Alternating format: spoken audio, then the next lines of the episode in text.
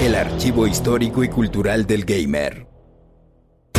Una serie de rol y acción en un mundo fantástico, que en Occidente no ha causado mucho revuelo, pero que en Japón, China y otros países asiáticos cuenta con legiones de fieles seguidores. Monster Hunter. La primera entrega del juego fue lanzada en 2004 como parte de una estrategia de la compañía desarrolladora Capcom para explotar las características de mejor procesamiento y juego en línea de la PlayStation 2. Fue el resultado del trabajo e investigación de Capcom Production Studio One, quienes ya habían probado las aguas con el juego de carreras automodelista y con el título de zombies cooperativo Resident Evil Outbreak. Buena parte del primer Monster Hunter podía experimentarse sin conexión a internet, pudiendo jugarse en solitario con una campaña en la que había que cumplir misiones y misiones secundarias, eliminando criaturas en un mundo poco explorado, que recordaba a la prehistoria, pues además de unos pocos humanos, sus habitantes eran similares a dinosaurios. E incluso estos eran asediados por diferentes depredadores, otros dinosaurios, insectos gigantes y hasta dragones siendo cada vez más horripilantes, y también iban siendo de mayor tamaño, pero en la misma proporción aumentaban las recompensas que podías obtener. A diferencia de otros títulos de rol, en Monster Hunter tu personaje no poseía atributos característicos, sino que mayor poder y nuevas habilidades eran obtenidos mediante el equipo del que te ibas haciendo por medio de tu progreso.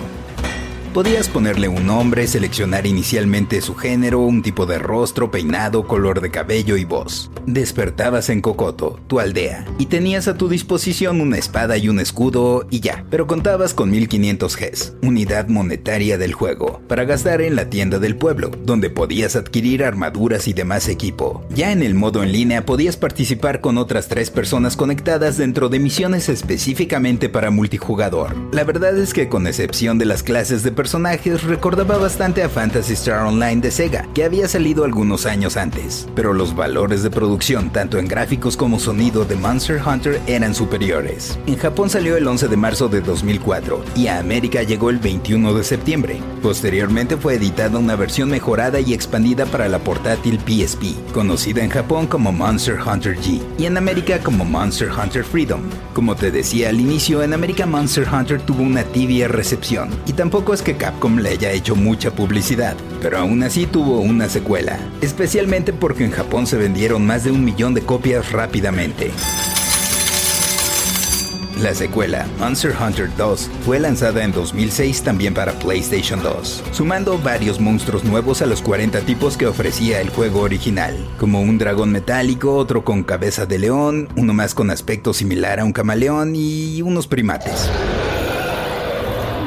Otra inclusión notable fue el uso de gemas, que conseguías de los monstruos y aumentaban tus puntos de habilidad de forma adicional a tu equipo. El título también llegó pocos meses después a la PSP, aprovechando para los modos multijugador como desde la edición anterior, también la capacidad de conexión local inalámbrica entre consolas. En el sentido estricto, Monster Hunter 2 solo salió en Japón, pero en América tuvimos Monster Hunter Freedom 2, una versión light, por así decirle, para PSP, con un mapa menos extenso y también menos misiones, aunque inspirado en la segunda entrega.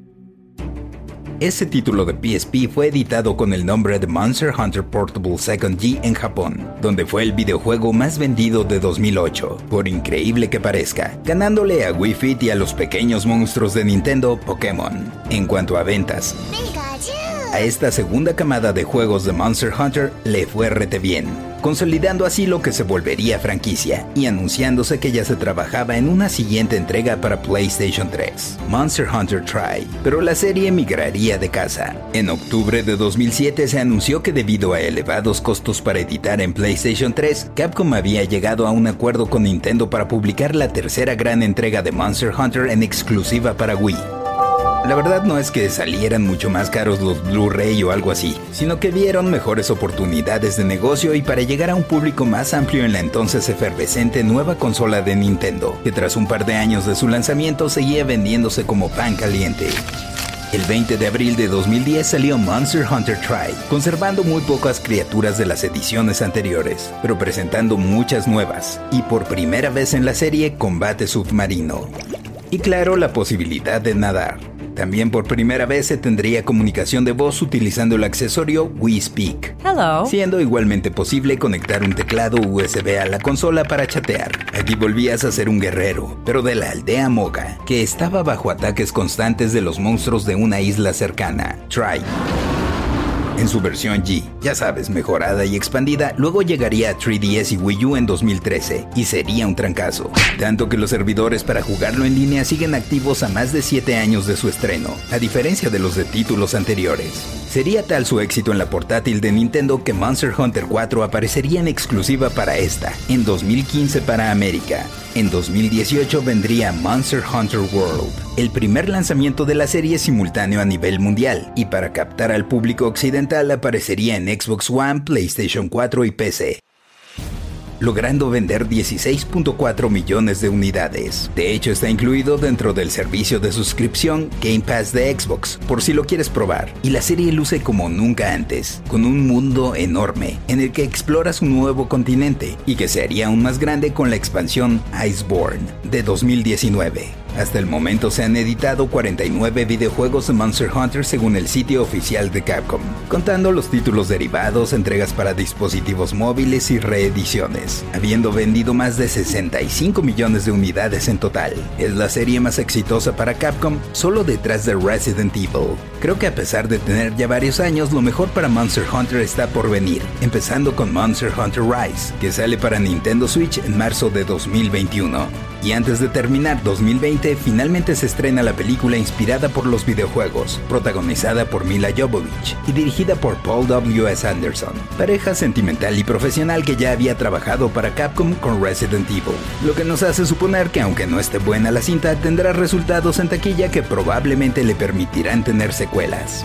Yo soy el Paella y esto fue Random Player. Random Player es un podcast original de Sonoro, disponible en cualquier plataforma donde escuches tus podcasts.